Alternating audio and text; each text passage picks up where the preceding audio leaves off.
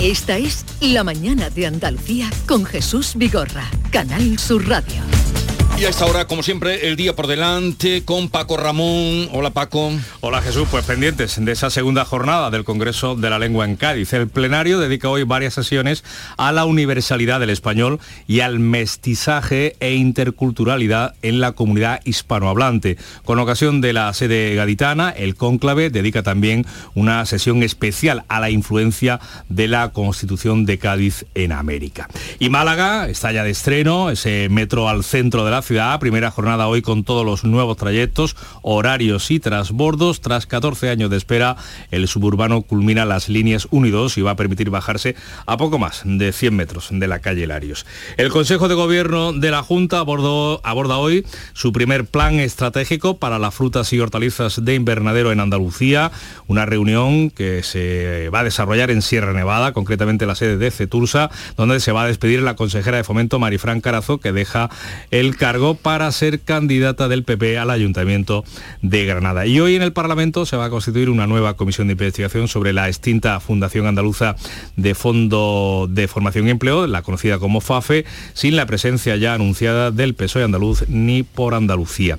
Esta mañana toman posesión, por cierto, los ministros de Industria y Sanidad, los nuevos eh, eh, ministros, y el Consejo va a aprobar la prórroga del tope al gas hasta final de año y también la ley de familias que sale del Ministerio de Ione de otra parte, el Gobierno y los letrados de justicia han firmado, van a hacerlo hoy, esta mañana, el acuerdo, a eso de las 11, que pone fin a dos meses de huelga. El Ministerio se compromete a subirles el sueldo a 450 euros eh, al mes eh, para compensar 450 euros más al mes para compensar el aumento de competencias. El portavoz del Comité de Huelga, Luis Toribio, ha explicado en estos micrófonos que se van a crear grupos de trabajo para ir sacando como se pueda el trabajo acumulado. Lo que se llama establecer programas de actuación y poder imprimir mayor rapidez y mayor celeridad a lo que hay atrasado. Lo que no sabemos es en cuánto tiempo se podrá terminar con ese trabajo atrasado, pero desde luego no creo que sea en este año.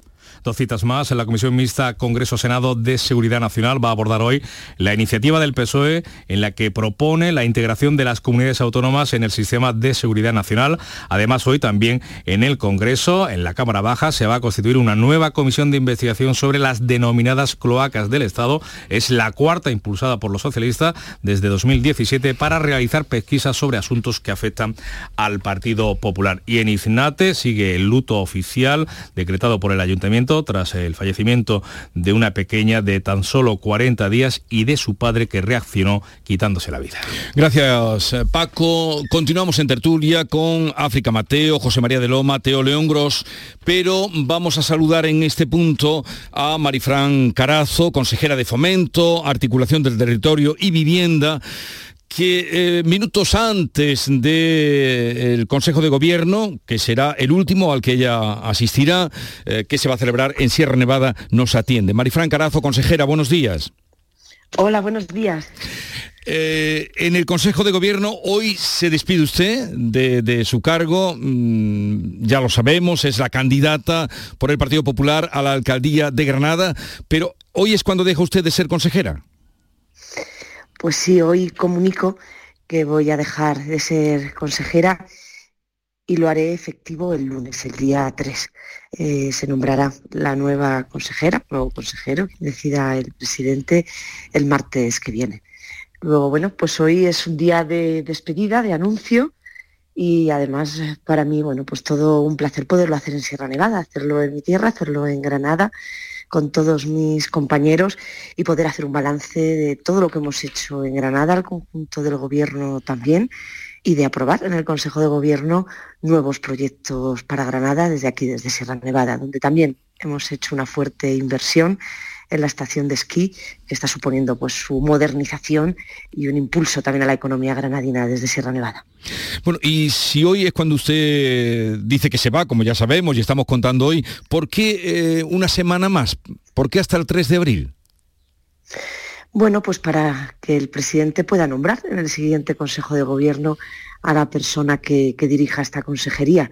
Creo que, bueno, hemos decidido hacerlo así remato estos días y el día 4, bueno, pues haremos ese cambio de cartera en Sevilla con la nueva consejera o consejero que se sume y que dirija la Consejería de Fomento. ¿Qué proyecto le hubiera gustado dejar resuelto? Bueno, hemos impulsado muchos proyectos, han sido muchos. Encontramos una consejería muy abandonada, eh, paralizada en sus actuaciones, sin proyectos constructivos, los proyectos que se habían comenzado estaban todos empantanados, abandonados, y ha habido que rescatar todos y cada uno de ellos, desde la mejora de nuestras carreteras con sus contratos de conservación que estaban vencidos, apostando por esa seguridad vial, por los metros y los tranvías. Yo creo que el terminar el tranvía de Cádiz ha sido un hito importante, la puesta en marcha ayer al corazón de Málaga del metro también ha sido un hito importante, otra obra empantanada el poder comenzar el metro de Sevilla y, visitar sus proyectos constructivos, actualizarlos. Yo creo que también ha sido un salto de gigante o poder comenzar Granada, el metro de mi ciudad también, en una ampliación en el área metropolitana sur. El de Jaén, que siempre me preguntas por el de Jaén, avanza con planificación. Me hubiera gustado dejarlo en servicio, pero mm, también era una infraestructura que estaba muy atrasada donde lo jurídico ha primado en muchos meses, teniendo que extinguir un convenio muy antiguo, volver a firmar otro con el ayuntamiento con el que vamos de la mano, pero ya tiene hoja de ruta, planificación, igual que el de Alcalá de Guadaira, que tampoco hemos podido dar ese paso definitivo de puerta en servicio, pero que ya tiene esa planificación clara. Me voy contenta porque está todo planificado. En su documento, el que hemos aprobado el PIDMA, la asignación de los fondos del nuevo programa Marco FEDER, de los Next Generation y con proyectos, porque no encontramos ninguno en los cajones y sin proyectos no puede haber obra pública. Siempre lo repito, más de 220 proyectos en el banco de proyectos y quien se incorpore a la consejería con su gran equipo, al que agradezco todo el trabajo, va a poder levantar la mano todos los días para reclamar más fondos y para poder afrontar nuevas inversiones y más proyectos para Andalucía y también para Granada, porque también pediré para Granada. Ya, ya, ya. ahora le toca pedir y pedir trenes, entre otras cosas, pero, vaya, a mí mm, me deja usted sin poder dar la noticia de que el tranvía echa a andar, el tranvía de Jaén, como habíamos convenido, y usted había dicho aquí por eso públicamente. Me ha adelantado, por eso me ha ya, ya, ya, qué pena. De, verdad que lo siento, que usted no pueda contar aquí, como habíamos dicho. Que este año es determinante. Este año. Determinante, contrato tras contrato, uno tras otro para su puesta en servicio, como hemos dicho. Ya está todo planificado con claridad, con hoja de ruta, que era lo importante, tener planificación, hoja de ruta y tener esa paso a paso, dando paso a paso para su puesta en servicio como lo hemos hecho con otras infraestructuras. Bueno, eh, si yo le pregunto quién la va a sustituir, lógicamente no me lo va a decir, eh, pero sí sabemos que va a ser una mujer, porque lo ha dicho el presidente, eh, será alguien que ha trabajado con usted en su equipo. Pues no lo sé, es una decisión que le corresponde al presidente y se va a enterar diez minutos antes, como nos hemos enterado el resto de se nos ha cortado la nombramientos. Ah, no. Lo lleva siempre el presidente con sigilo, lo lleva el presidente con sigilo y le corresponde a él esa decisión y yo estoy segura que va a acertar y que va a tener el respaldo de todo un gobierno y de un equipo ya con experiencia, ¿no? Con la experiencia de cuatro años eh, dirigiendo esta consejería. Luego estoy segura que con la planificación y con el equipo pues todo va a seguir en marcha. Eh, la ley estrella de esta legislatura y de su consejería indudablemente ha sido la lista, la nueva ley del suelo. Ya entró en vigor, se aprobó, entró en vigor. Eh, ahora que usted se va, ¿cuáles han sido los efectos que al día de hoy ha producido esa ley? Bueno, tiene un año de vigencia, se aprobó el 24 de diciembre de 2022, su reglamento un año después, el 27 de diciembre, y estamos empezando ya a ver sus primeros efectos es una herramienta de transformación.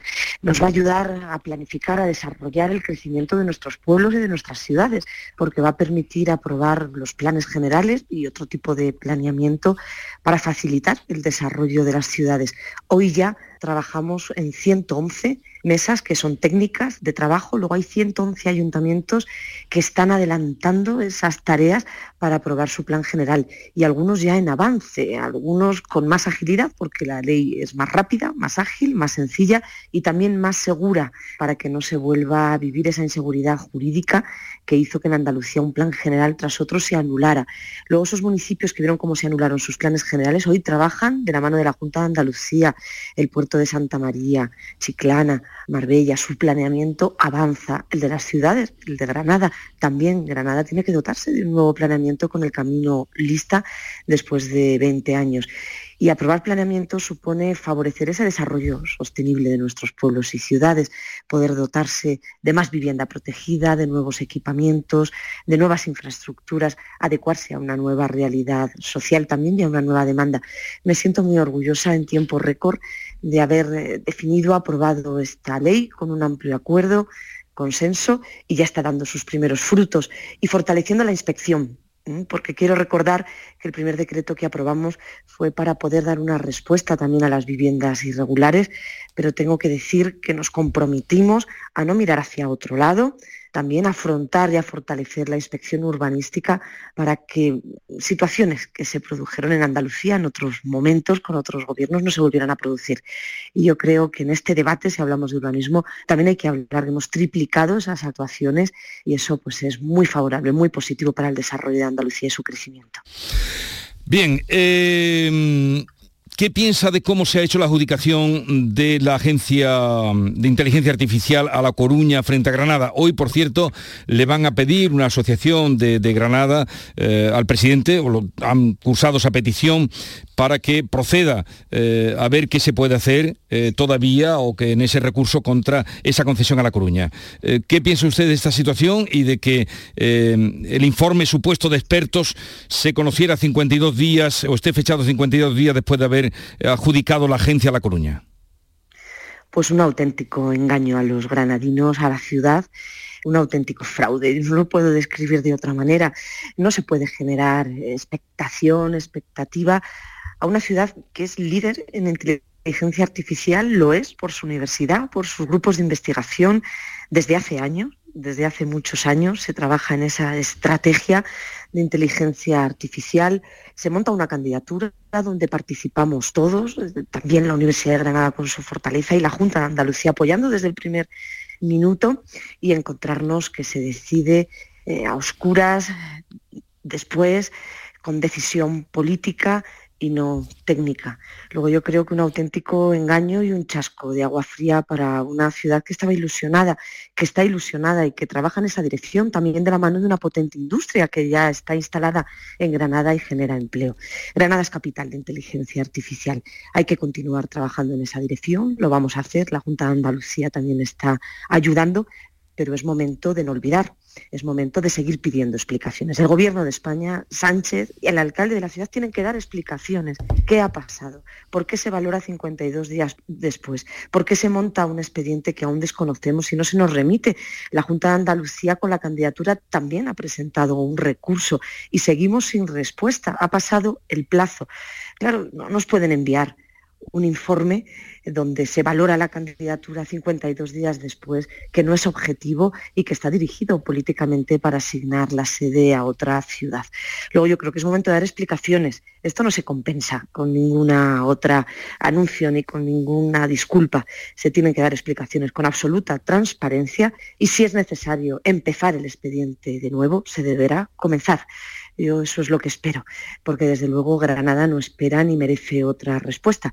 Merece claridad, transparencia y una respuesta sólida, contundente y la oportunidad de demostrar que cumple los requisitos como los cumple la candidatura y que no se le puede dejar fuera de esa oportunidad, aunque sigamos trabajando, porque la ciudad sigue trabajando, sus investigadores, las empresas en ser claves, líderes en la inteligencia artificial como lo es la ciudad de Granada y sus grupos de investigación. Eh, Marifran Carazo, consejera de Fomento, hoy su último consejo de gobierno en Sierra Nevada para eh, concurrir y pelear por la alcaldía de Granada. Le deseamos suerte. Gracias por habernos atendido y que tenga un buen día hoy en la Sierra Granadina. Bueno, pues un día de mucha emoción. Así que muchísimas gracias ¿eh? por poder esta mañana pues despedirme también en Canal Sur y agradeceros siempre la información que habéis trasladado de una consejería que traslada mucha porque se ha hecho mucho y tiene que seguir ayudando a la transformación y al desarrollo de Andalucía. Muchísimas gracias a todos. Un saludo y buenos días, consejera. Esta buenos días. La mañana de Andalucía con Jesús Vigorra, Canal Sur Radio. ¿Aún no sabes lo que es el kit digital? Más de 300.000 empresas ya lo han solicitado. Si eres autónomo o una pyme de menos de 50 trabajadores, pide ya tu bono digital de hasta 12.000 euros. Es el momento de trabajar conectados, de hacer crecer tu negocio, de mejorar tu ciberseguridad, de disfrutar de los beneficios de la digitalización. Únete al cambio digital. Infórmate en acelerapyme.es. Financiado por la Unión Europea. Next Generation. Plan de recuperación. Gobierno de España. La vida es como un libro y cada capítulo es una nueva oportunidad de empezar de cero y vivir algo que nunca hubieras imaginado. Sea cual sea tu próximo capítulo, lo importante es que lo hagas realidad. Porque dentro de una vida hay muchas vidas y en Cofidis llevamos 30 años ayudándote a vivirlas todas. Entra en cofidis.es y cuenta con nosotros.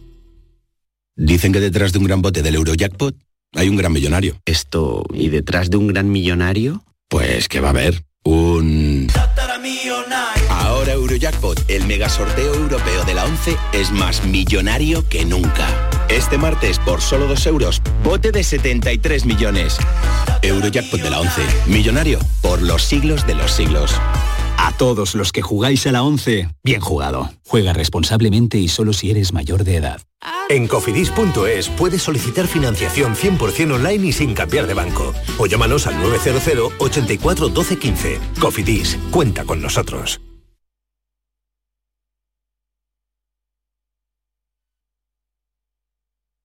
Estás estupenda. Gracias. Medicina estética en Clínica Doctor Ortiz. ¿Tu hermana y tu hermano también? Ellos cirugía plástica en Clínica Doctor Ortiz. ¿Y el pelo de tu marido? Ah, injertos capilares en Clínica Doctor Ortiz. Ahora en Clínica Doctor Ortiz ampliamos servicios. Ginecología general, funcional y oftalmología. Seguridad, confianza y satisfacción de nuestros clientes. Semana Santa en Sevilla es pasión, aroma, incienso y gastronomía. Este año celebra la Semana Santa con las mejores ofertas. En Sola Rica, del 14 de marzo al 9 de abril, llévate a casa la lata de filetes de melva en aceite de girasol de la marca Portomar de 900 gramos a 9,50 euros y el kilo de traseros de pollo a 2,25 euros. Esta Semana Santa con Sola Rica, calidad por tradición. Plaza de Toros de Sevilla.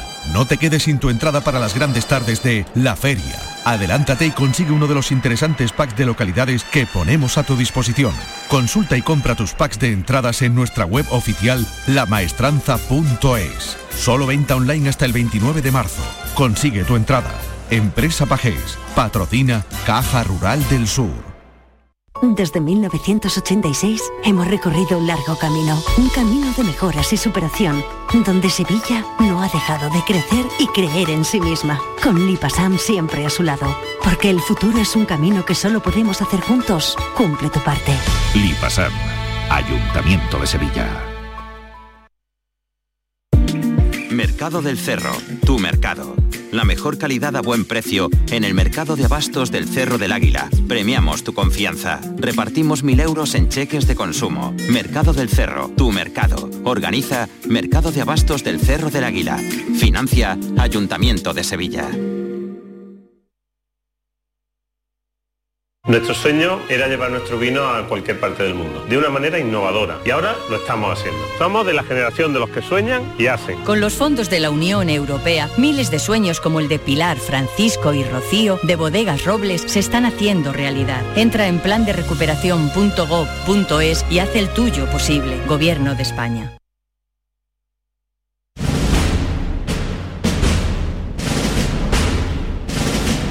No hay nada más grande que disfrutar de la pasión, del arte, de la gente, de pasear por la playa o emocionarse con una saeta. Esta Semana Santa, date una alegría. Ven Andalucía. Semana Santa en Andalucía. No hay nada más grande. Campaña financiada con fondos FEDER, Junta de Andalucía.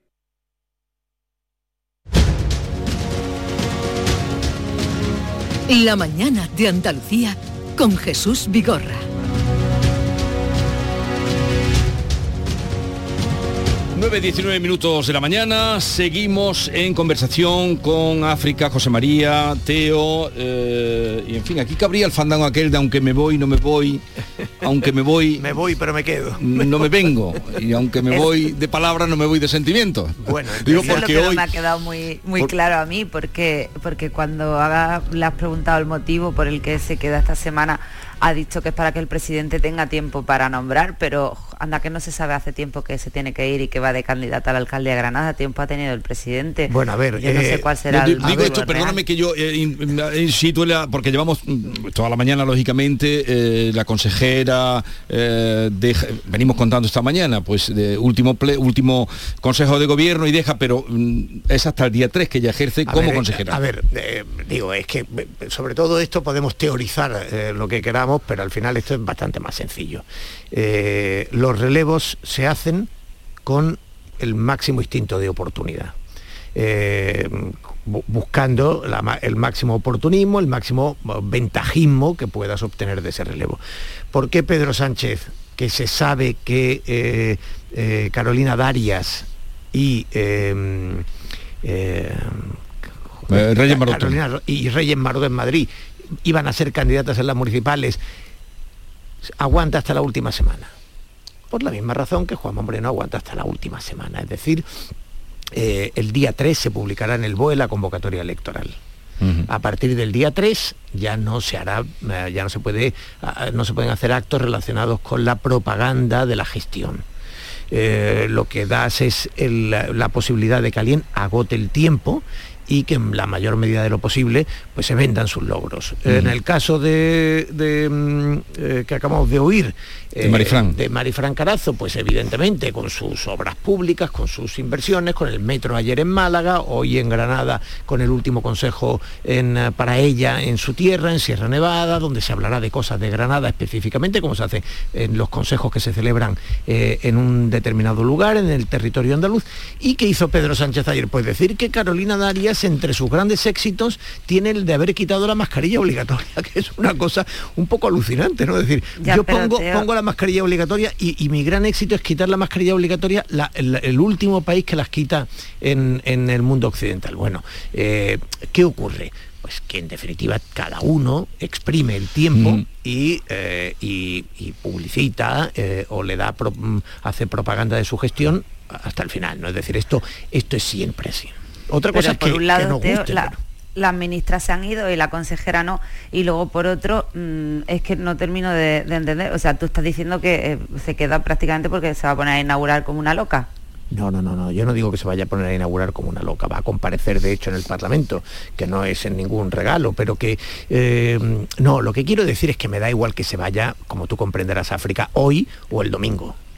Quiero decir, de aquí al domingo eh, pues son cinco días más. Eh. Como tú comprenderás, aquí no estamos hablando de nada extraordinario. Sencillamente Sánchez y, Juanma Moreno han relevado o, reciben la despedida de sus ministras y de su consejera en el último consejo de ministros y de gobierno eh, posible ambos en la semana ambos en la semana previa a la publicación sí hasta qué punto no que, no sé hasta qué punto les beneficia ni a una ni a otra porque al final lo que deberían de estar haciendo porque no son plazas fáciles ninguna de ellas las tienen perdidas de, salida, eh, van a recuperarla, pero mm, deberían de estar haciendo ya campaña. No, Carolina Daría sí es candidata a ganar, Reyes Maroto. Sí, pero en Madrid. Reyes Maroto, es candidata a estrellarse estrepitosamente, pero eh, y más con la campaña de mm. Reyes de Madrid, que, en fin, que ha sido tan desafortunada como tantos memes que se están haciendo en política. Mm. Por cierto, el, del alcalde actual de Granada. José María. El de Buen al mundo Sí, no, que cuando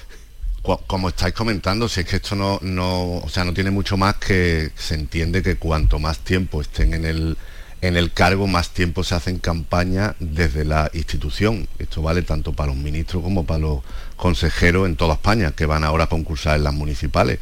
Cuanto más tiempo esté en el, en el cargo, más relumbrón tiene, ¿no? Y a más, y a más actos puede ir, etcétera, aunque ya llega un momento en que lo que tienen que hacer es campaña cerca en su tierra, sino nada, no siendo despreciable el argumento de que una semana más en el cargo eh, es una semana más de sueldo, porque ahora Reyes Maroto, Darias, eh, Marifran Carazo y todos los que van a las municipales están ahí un mes y pico un poco inalvis, ¿no? A veces eh, haciendo simplemente campaña política en el partido y en su, y en su ciudad. pero bueno, esto en los usos políticos así, se entiende que hay que, que, hay que estirar hasta el final. El chicle, sí, el chicle institucional se estira hasta el final hasta que Sánchez las ha, eh, las ha votado cuando apurando los tiempos y, en la Junta pues igual, una semana más y ya luego Semana Santa, así es que ya es el límite, ¿no? Que hay que claro, si es que en realidad, en realidad, en una ministra o una consejera en, este plazo puede ejercer de candidata y de hecho responden a entrevistas y hacen actos políticos y tienen una proyección como un candidato más. Pero además, la agenda de ministra o la agenda de consejera, evidentemente, si se mantienen. A ver, yo, no yo también puedo compartir con África en que no no estoy tan seguro de que sea muy rentable. No, estoy seguro, pero también estoy convencido, absolutamente persuadido, de que si están ahí es porque sus jefes, sus equipos, si piensan que es rentable, porque si pensaran que no lo es, no estarían, mm. eso es seguro. Pues fíjate que, yo en el caso de Marifran pensaba que es la añoranza a dejar la consejería donde ha sido muy feliz pues también es muy posible. Eh, pero también me parece que está muy feliz de ser candidata en Granada. No, no sé. yo no lo creo. Será, alcaldesa. yo no le he preguntado eso porque eh, sé que, que, me tiene que decir que, que, sí, pero... Tiene que ganar. A ver, tiene que ganar, pero si gana, pero ella, si gana eh, ser alcaldesa de tu ciudad, y si tu ciudad es Granada con más motivo, es más que ser consejero a ver, ha sido además consejera durante, durante un buen puñado de años, ¿no? Tener la oportunidad de ser alcalde de tu ciudad. Es, eh, yo, yo sí me creo a muchos políticos que después de una trayectoria eh, con un buen recorrido dicen que ser finalmente el alcalde de tu ciudad es seguramente lo que te da más compensaciones, ser profeta en tu ciudad. Además puede Dejar ser, la huella en... tu ciudad. Te estás poniendo lírico, te estás poniendo lírico, romántico, romántico. digo, digo que la eh, ciudad de Marifran es Valladolid, ¿no?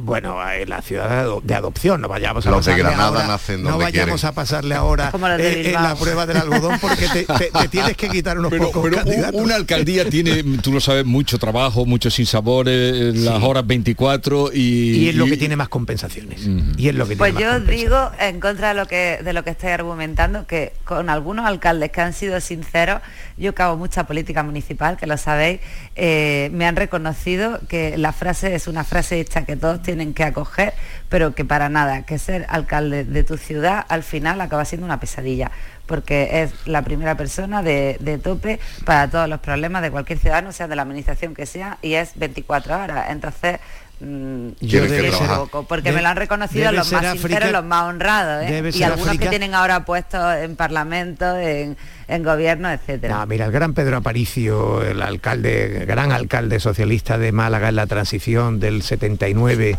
eh, hasta el 95, eh, Pedro Aparicio, que luego fue parlamentario europeo, donde disfrutó enormemente de la vida, en mm. fin, es un hombre con, una trayectoria muy amplia. Él siempre decía, hombre, que la alcaldía no, la alcaldía, la política municipal, otra cosa es que en España la política municipal eh, merezca una revisión, ¿no? Pedro fue uno de los grandes mm. defensores del municipalismo en los años 80, cuando no estaba de moda, cuando estaba de moda el, autonomismo, ¿no? Mm. que llenó de competencias las comunidades autónomas y a diferencia del resto de Europa, dejó los ayuntamientos con una parte muy baja. Es decir, en Europa lo normal es que los ayuntamientos tengan al menos el 30-35% del presupuesto. Sin embargo, en España es básicamente 42, 42, 16. Es decir, los ayuntamientos son la parte más pobre y además con muchas competencias que no les corresponden.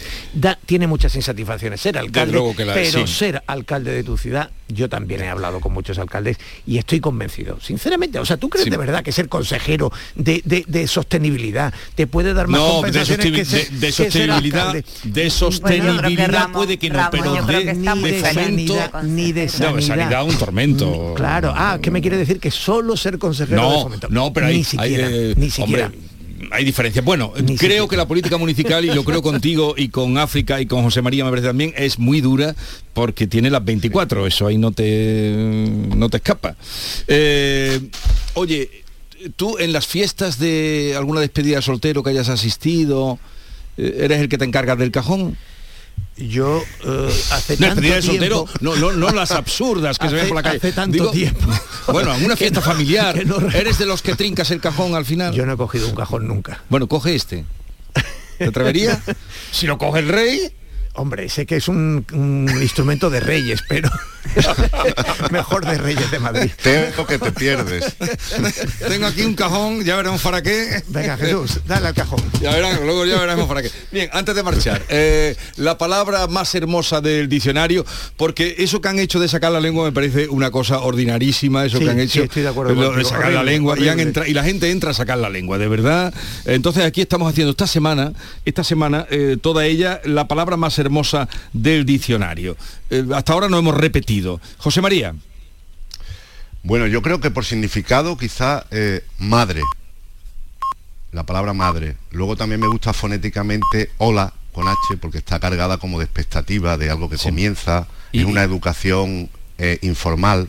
Pero bueno, aparte de hola, yo creo que madre creo que es la palabra más bonita. Y, y ahora, mm, eso, te, te admito dos, madre y hola, me gustan las dos. Eh, África. Para mí la, mi palabra favorita es gracias, porque al final creo que no somos agradecidos para todo lo bueno que nos pasa en el día a día, problemas lo hay siempre, y además me encanta pronunciarla y decírsela con quien me sienta agradecido. Entonces es una palabra que utilizo mucho y que la utilizo de forma sincera, así que me quedo con gracias. Gracias. Yo creo que eh, yo creo que en esto de las palabras eh, tenemos la tentación muchas veces de coger las palabras por su significado, ¿no? Es decir, que, que es eh, paz, em, eh, amor, en fin, esperanza. Bueno, el problema es que no, la palabra no es eh, lo bonito, ahí es el, es el significado, no es la palabra, ¿no? Eh, O sonoridad. No, no, no, Va no, unido. yo- No, yo no, no creo- me dejará una conferencia, No, no, Teo. sí, sí, te voy a dar una pequeña No, no, no te me da una pequeña conferencia. No, no lo sé. Entre las palabras, a mí me gusta mucho por su, por su sonido melancolía, eh, que como bien sabes es eh, eh, lo mismo que atrabiliario, es Sí. el, la bilis negra, ¿no? M- Melancólicos. eh, pero, ¿sabes la palabra que más me gusta del idioma? ¿Cuál? Mm, hombre, por fonética pura, cojones. Con la J y la S es una palabra que tiene un, un sonido maravilloso, cojones. Venías un Pero- romántico, pero te vas un poquito ordinario. Pero no, no, no, no, pero como no te voy a dejar esa palabra, porque no quiero que me apuntes en la lista. No, no, te voy a apuntar aquí cuyons. No, Pues yo me atrevo a decir lo que te apuntas con ojalá. Me apuntas con ojalá. Ojalá. que tiene una J Está también. también, también una tiene- J también espléndida. Entonces, ojalá. Ojalá. Ojalá. Vale, pues ojalá, madre, ojalá y, y Por gracias. cierto, hay una palabra espléndida también, ¿eh? Petricor. ¿Sabes cuál es la palabra? Petricor, ¿sabes ¿Es- lo que es el petricor? Sí, sí, sí, sí. Eh, el olor, el aroma que sale con la Con la eh, las primeras suelo, aguas, ¿no? con la lluvia sí. del suelo. ¿Sabes la que me Crápula gusta? tampoco está mal. ¿Cuál? Crápula. Crápula. Crápula también suena muy Vale, bien. Y la que suena estupenda, adiós. Adiós. Adiós.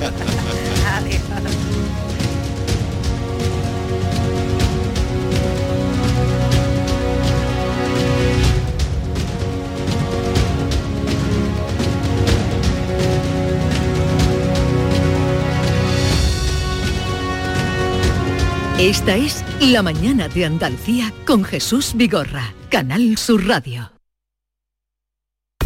Sofía tiene 22 años. Siempre le han gustado las matemáticas y todo lo relacionado con el espacio. Desde pequeña tenía clara su vocación. Sabía que quería hacer una ingeniería.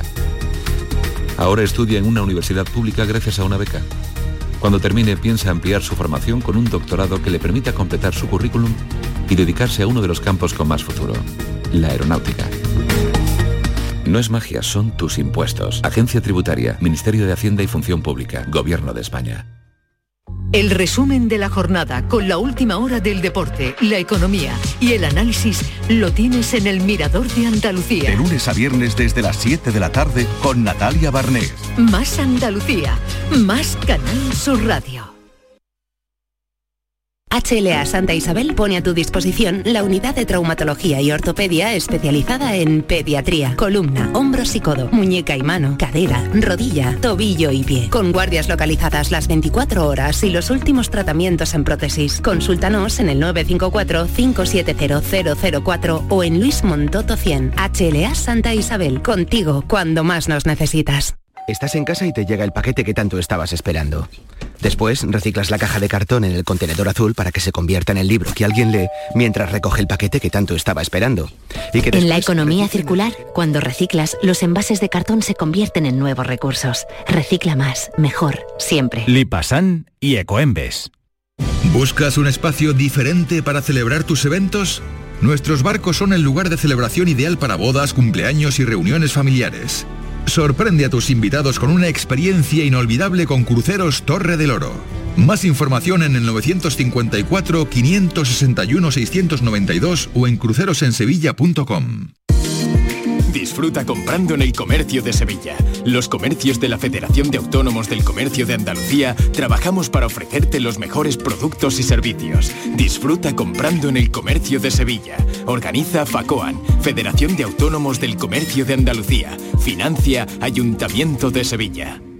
Para la cocina. ¿Aún no conoces el nuevo limpiador abrillantador para el suelo El Milagrito? Gracias a su pH neutro está indicado para mármol, parquet y todo tipo de suelos. Tiene una fragancia que te trasladará a un jardín de ensueño. No dejes de probarlo y aprovecha su precio de lanzamiento. Solicítalo en tu punto de venta habitual. y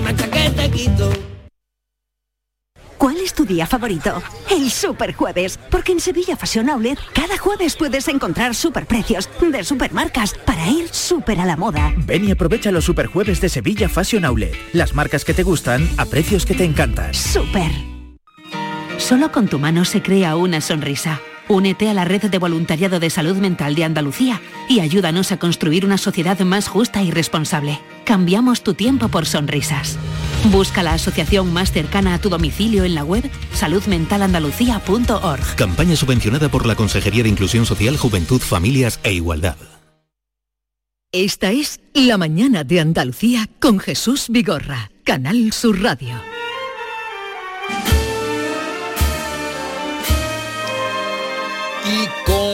Paco Vocero, ya saben que es nuestro divulgador eh, y también eh, el que nos informa mm, cada día nuevas económicas, en las claves económicas de las siete y media de la mañana. Así es que si lo oyen ahora no crean ustedes que están a las siete y media, sino estamos ya en las nueve y media. Paco, buenos días. Buenos días, que ya han adelantado el horario, ¿eh? Sí. y es que vamos a saludar, le pedí esta mañana que se quedara con nosotros, vamos a saludar a Manuel Murillo, es empresario y economista, vocal de Relaciones Institucionales de la Agrupación de Hermandades y Cofradías de Córdoba y ha realizado un estudio eh, que hizo sobre el valor socioeconómico que genera la Semana Santa en Córdoba, que son 65 millones de euros, y que extrapoló al conjunto de Andalucía y que se eleva a 700 millones. Manuel Murillo, buenos días. ¿Qué tal? Buenos días. A ver, cuéntanos usted cómo se llegan a esas cifras, cuál es eh, la metodología empleada uh, para eh, acabar concluyendo que eh, son 700 millones el impacto económico que deja la Semana Santa en Andalucía. Bueno, pues solamente matizar una cosa, esto es un trabajo que se hizo en, eh, hizo en 2019 y lo hizo la agrupación de hermandad y cofradía en la que yo colaboré. Sí. Y efectivamente, bueno, pues lo que se intentó fue analizar y cuantificar en términos monetarios el valor socioeconómico generado por la existencia de la Semana Santa en Córdoba, eh, aplicando la metodología de la cuantificación del valor social, también llamado retorno social de la inversión. Esta metodología nos permite estimar de forma objetiva el valor creado por la Hermandad de Cofradía de Córdoba sobre la sociedad eh, cordobesa, basado en estimaciones de impacto y sobre las eh, estimaciones de impacto. El procedimiento es definir los, grupos de interés, eh, hermandad y cofradía, miembros de la hermandad y cofradía, instituciones públicas, ayuntamientos, diputaciones, gobierno, eh, proveedores de bienes y servicios, comercio, alojamiento, restauración, eh, restauradores, orfebres, doradores, bordadores, tallistas, músicos, floristas y público en general. pulsar su percepción o pulsar la percepción de esa sociedad, tanto en las hermandades, los miembros de las hermandades, las instituciones públicas, los artesanos en general, que es muy importante, eh, comerciantes, alojamiento, restauración y residentes y turistas. Eso que, con ello que se hace, pues se establecen unos indicadores que permitan su monetización. Se analizan una serie de elementos asociados al papel que desarrolla cada uno de estos agentes a los que se le asocian unos indicadores con objeto de monetarizar esos importes y al final se consigue o se obtiene un valor social consolidado retornado. Es decir, lo que la sociedad recibe de, toda esta actividad. Pero usted me ha dicho que este estudio se hizo en el año 2019. Sí, justo antes de la crisis. Y con respecto... Mm, habrá aumentado indudablemente con respecto al, año 22, al año 23. Claro, no hay nada que ver eh, las noticias últimas de, por ejemplo, eh, EFE el día 10 de marzo hablaba de que Andalucía espera la mejor Semana Santa de la historia para el turismo. Es decir, nosotros eh, sabemos que esto es el último estudio eh, realizado y evidentemente pues yo también eh, solicito, pido que se actualicen esos datos en el año 23 o 24 desde la Junta de Andalucía, que sería ideal saber el efecto que tiene. Bueno, eh, yo señor Murillo, buenos días. Le quería mm, preguntar eh, que en, estos 700 millones que, que daba de valor social en Andalucía, eh, ¿Eso lo podríamos referenciar al PIB de la comunidad? A ver, esos 700 millones eh, representan un 0,5% del PIB andaluz, pero estamos hablando solamente de la semana de Semana Santa. Es decir, que el movimiento cofrade en general de todo el año no está aquí incluido. Es decir, estamos valorando realmente el efecto de una semana. Nos, iríamos entonces a un número muchísimo mayor. muchísimo mayor y mm. más actualizado claro. a, esta fecha. Y en cuanto a empleo, que, es un poco una cosa muy importante. La Semana Santa no deja de ser un, dinamizador de la economía y un generador de empleo. Nosotros, eh, la previsión para esa, en esa época, que ahora se va, eh, sería mayor, está rondando los 7.700, de 1.800 empleos, entre directos, indirectos e inducidos. Es decir, no solamente eh, los encargos y el trabajo que nuestros orfebres y artesanos hacen, sino todo lo relacionado al empleo indirecto que viene, que viene de la mano de los turistas, los excursionistas y todo aquel que participa en los actos de la Semana Santa. No solamente la inversión y gastos de los agentes que intervienen en la organización y participan en la creación del evento que gira alrededor de la Semana Santa. Sí, estaríamos hablando de unas cifras de empleo sensiblemente mayores que en torno a esas 8.000 personas y mm. puntualmente durante la Semana Santa. Efectivamente. Y sobre la dimensión social, ¿cómo se refleja en este estudio? Vamos, básicamente es el, mejor dato de todos los que hoy puedo presentar, porque no cabe duda que, la, que lo que aquí sobre todo se ha estudiado es qué percibe la sociedad. Es decir, no solamente que esos números fríos macros que estamos dando eh, realmente eh, quedan eh, un poco, como estoy diciendo, alejados, pero no quiero que sean, estén alejados de la sociedad, sino que queremos saber lo que realmente, lo que realmente reciben ellos, esa dimensión social.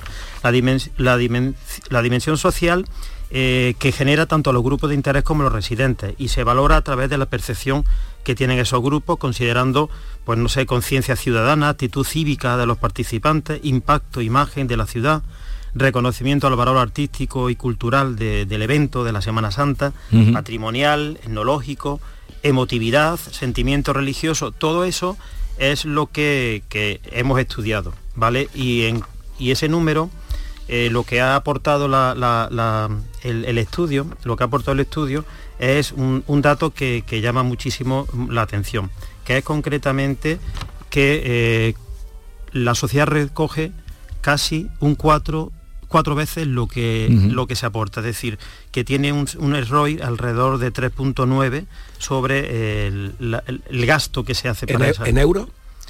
Sí, en euros también. Es decir, en euros nosotros estamos hablando de un dato que es bastante, bastante alto y está relacionado a, ese dato que estamos intentando eh, dar, que, está sobre unos 3.600 millones de euros el valor social consolidado de la Semana Santa. 3.600 millones de euros. Con un coste asignado de unos 922 millones de euros. Si hacemos ese encaje y dividimos uno entre otro, nos sale un SROI de 3.9. 3.9 es que la sociedad recibe cuatro veces más de lo que el movimiento cofrade aporta. Es un dato espectacular. Sí, sí, un dato tremendo, cuatro veces más de lo que la sociedad aporta, o, el colectivo que, se mueve en torno a la Semana Santa y, el número eh, sería 3.600 millones. Y además eso hay un detalle y, una, y quiero matizar lo que estamos en 2023, hemos pasado la crisis del COVID, todo el trabajo que ha hecho y todo el esfuerzo que ha hecho la Hermandad de Cofradía a nivel social, estas ayudas que se han tirado a la calle para... Eso no está valorado aquí, es decir, yo creo que la sociedad eh, que ya valoraba eh, por cuatro veces el trabajo que se hacía, hoy en día sería bastante mayor. Y hay alguna, para poner las cifras en perspectiva, porque las vemos de esta forma, las tenemos en perspectiva con lo que pudiera ser, hemos comentado antes, el Producto Interior Bruto, pero eh, ¿hay alguna otra comparativa con estudios parecidos que podemos... Sí, es decir, el, el método Royce está en el tercer sector se usa mucho, ¿vale?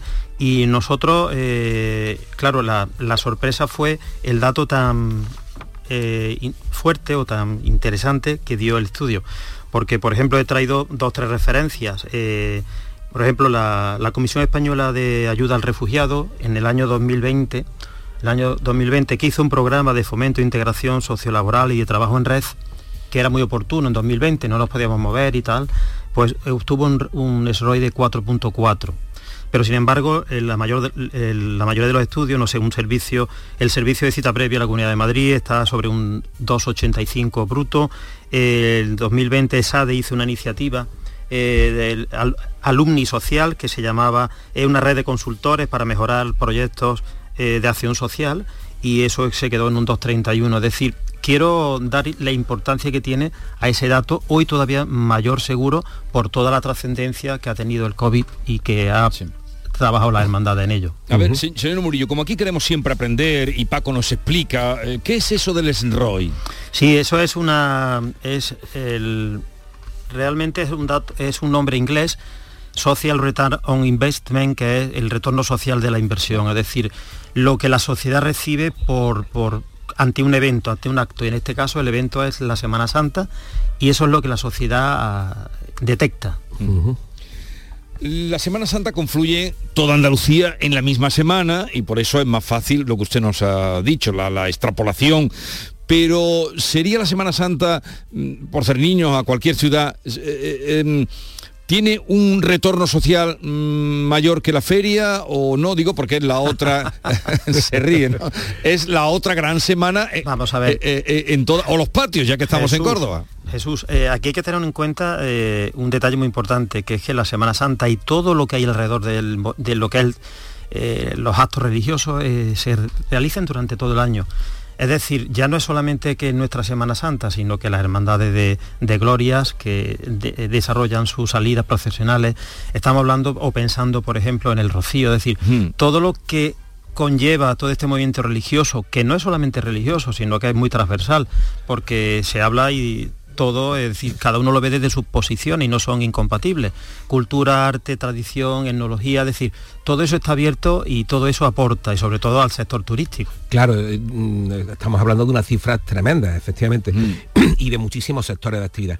Pero eh, precisamente yo por eso, el, estudio recoge también algún dato que sea negativo, cosas negativas, porque no nos vamos a quedar solamente ahí en lo positivo. lo bueno que tiene este método, este procedimiento, es que eh, penaliza las perspectivas, eh, podemos decir, negativas. Es decir, nosotros, por ejemplo, eh, el ambiente, los amigos, la familia, el trato, eh, las procesiones, la comida, todo eso está relacionado, la tranquilidad, está relacionado el estar a gusto viendo tus salidas profesionales también tiene sus apartados negativos, es decir, se habla de suciedad, se habla de ruido, se habla de uso de vías públicas que se quedan limitadas en un espacio de tiempo. Todo eso eh, se pone en el mismo estudio, es decir, ese, ese, dato de 490 no es eh, fruto solamente de los apartados positivos, sino está penalizado ya. Y bueno, ¿qué es lo bueno? Que permite que nos permite eh, reaccionar, ¿no? que esos aspectos negativos nos puedan servir para, para actuar para mejorarlo y echan de alguna forma eh, ustedes algún tipo de colaboración, apoyo de otro tipo de sectores, no ya económicos, sino institucionales, eh, sociales y demás? Vamos a ver, los eh, institucionales lo hacen, que podrían hacer más, evidentemente, pero lo hacen.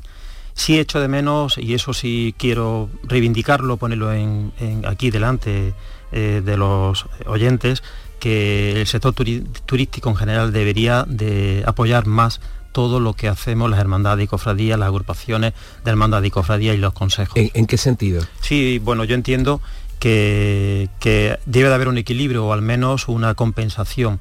Eh, que no tiene que ser solamente económica, sino que también puede ser en acciones. Por ejemplo, toda la acción social que las hermandades hacen en todos los barrios. Pensad que las hermandades están muy bien situadas dentro de la estructura, de, la estructura física de, la ciudad. Entonces hay hermandades en todos los barrios, incluso en varias hermandades en cada barrio. Bueno, pues yo creo que esas instituciones, esos eh, hoteles, restauraciones, que tanto, que tanto reciben de nuestra Semana Santa y si no que lo recuerden los desgraciados años 20 y 21, pues eh, puedan involucrarse en nuestros proyectos sociales que, nos, que permitan que ellos sean partícipes de eso y que además la sociedad todavía vea mejor su trabajo en aras de, este apoyo de instituciones de cinco siglos. Pues muy bien, eh, este, estos datos que usted nos ha traído, Manuel Murillo, empresario, economista, vocal de las relaciones institucionales de la agrupación y hermandades y cofradías de Córdoba. Yo no sé si en toda, en Sevilla se hizo, pero hace ya unos pocos años que se hizo algo similar, unos pocos bastante. Y me ha recordado ahora que usted nos traía este estudio por vía de nuestro compañero Paco Vocero. ¿Algo más, Paco?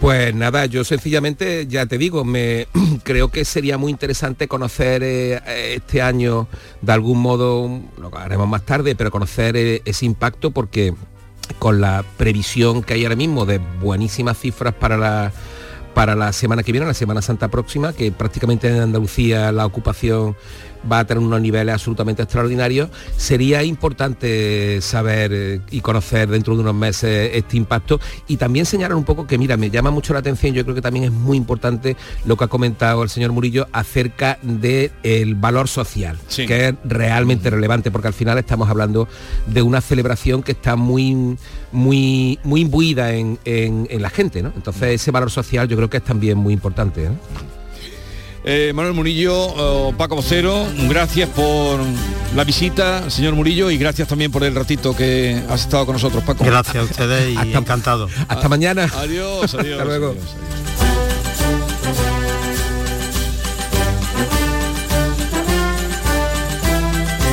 Esta es La Mañana de Andalucía con Jesús Vigorra, Canal Sur Radio.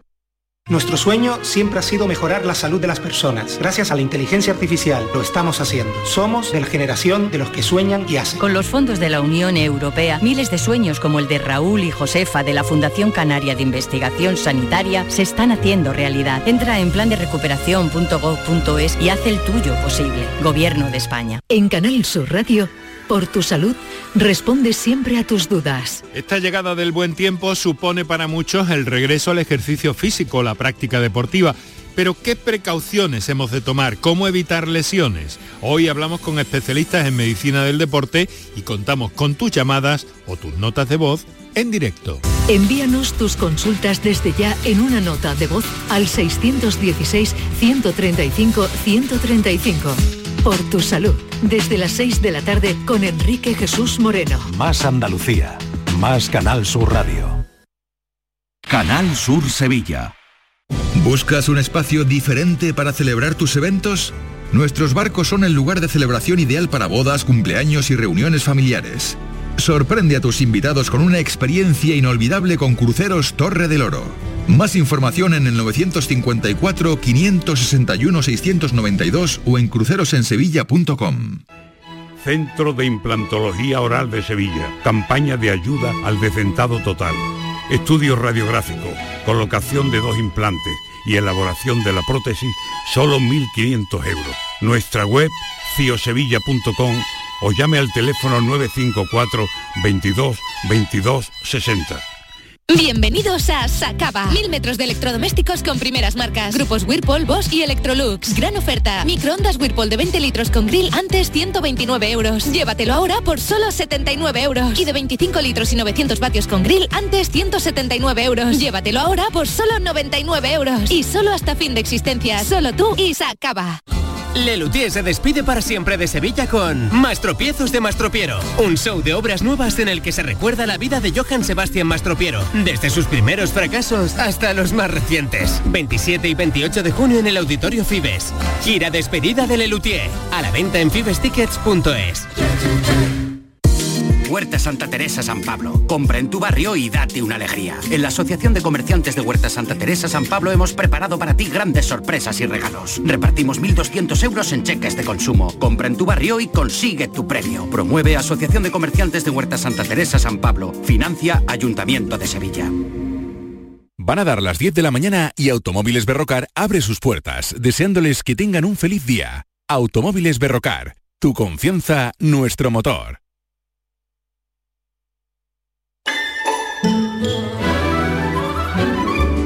Esta es La Mañana de Andalucía con Jesús Vigorra, Canal Sur Radio.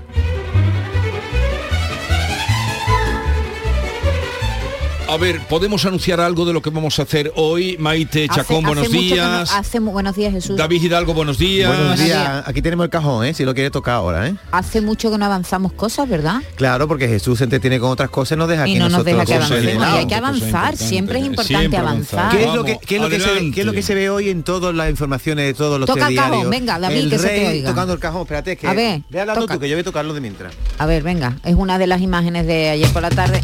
Ah fuerte te no, no, no, no, no, Ese cajón no está afinado, te lo digo. No, ¿eh? es, que, un poquito es que hay que sentarse encima, ¿no? Es aquí encima de. Bueno, pues aprovechando que, lo, que el rey ayer tocó el cajón en, el, en, la Plaza Fragela, delante del Gran Teatro Falla de Cádiz, le estuvo dando al cajón, oye, con ritmo y con compás. Hoy queremos saber cómo anda usted de compás.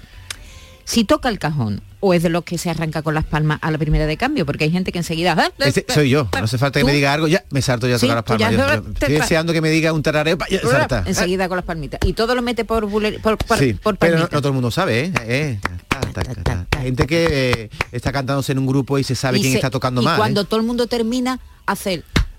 y todo el mundo lo mira, que ve, ah, métete la mano en la bolsillo, hijo. No, pero los extranjeros alucinan mucho con eso, ¿eh? Con el compás. Con el que, todo el mundo haga a la eh, vez y todo el mundo. El compás es nuestro, pero hay gente que no tiene compás, ¿eh? Sí, hay gente que no. También queremos ¿eh? preguntar eso, si tiene a, su alrededor algún arrítmico o, si usted es el arrítmico o la rítmica. ¿Tú tocas las palmas, Vigorra? En los saraos, digo. Eh, en los saraos que tú vas. Toma tú las palmitas, pero ya no, no se llevan. Yo sí te veo. Tú, tú, tú, las tocarás sordita, ¿eh? Como mi abuela, sí, sordita. ¿Eh? Cuando no me mira nadie, cuando nadie nos ve. Cuando nadie me ve. Cuando nadie nos ve. Eso será en el tema del día 679 40 200 y después vamos a hablar con un algecireño que se llama Asier un City Broceta, es eh, que está investigando un fármaco contra el cáncer. Es impresionante. ¿eh? Este hombre lleva 10 años investigando una terapia, una terapia química, es el catedrático de química médica y comenzó una investigación que va a servir para luchar contra tumores de mama, de colon, de próstato, de páncreas, de ovarios, de pulmón, además los que tienen peor pronóstico, los que tienen además resistencia a las terapias, con potencial metástasis, en fin, el fármaco tiene un nombre de momento imposible, NXP 900. Es una pastilla, realmente. Es una pastilla, exactamente. Y con él lo saludaremos y vamos, para que nos cuente. Y, a, los, a las 11, cuando vengan los guiris, van va a venir también una famosa violinista andaluza, granadina, que entre otras cosas ha versionado con su violín canciones como la de Pasa los campanilleros, que se ha vuelto viral en TikTok. Una virtuosa del violín. Virtuosísima.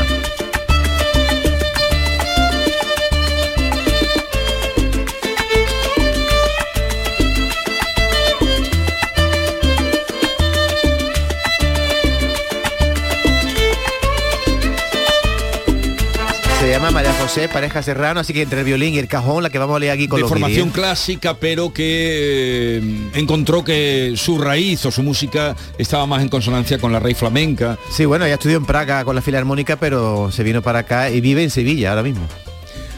Así es que el programa está como para no perdérselo. Vámonos, que no llegamos.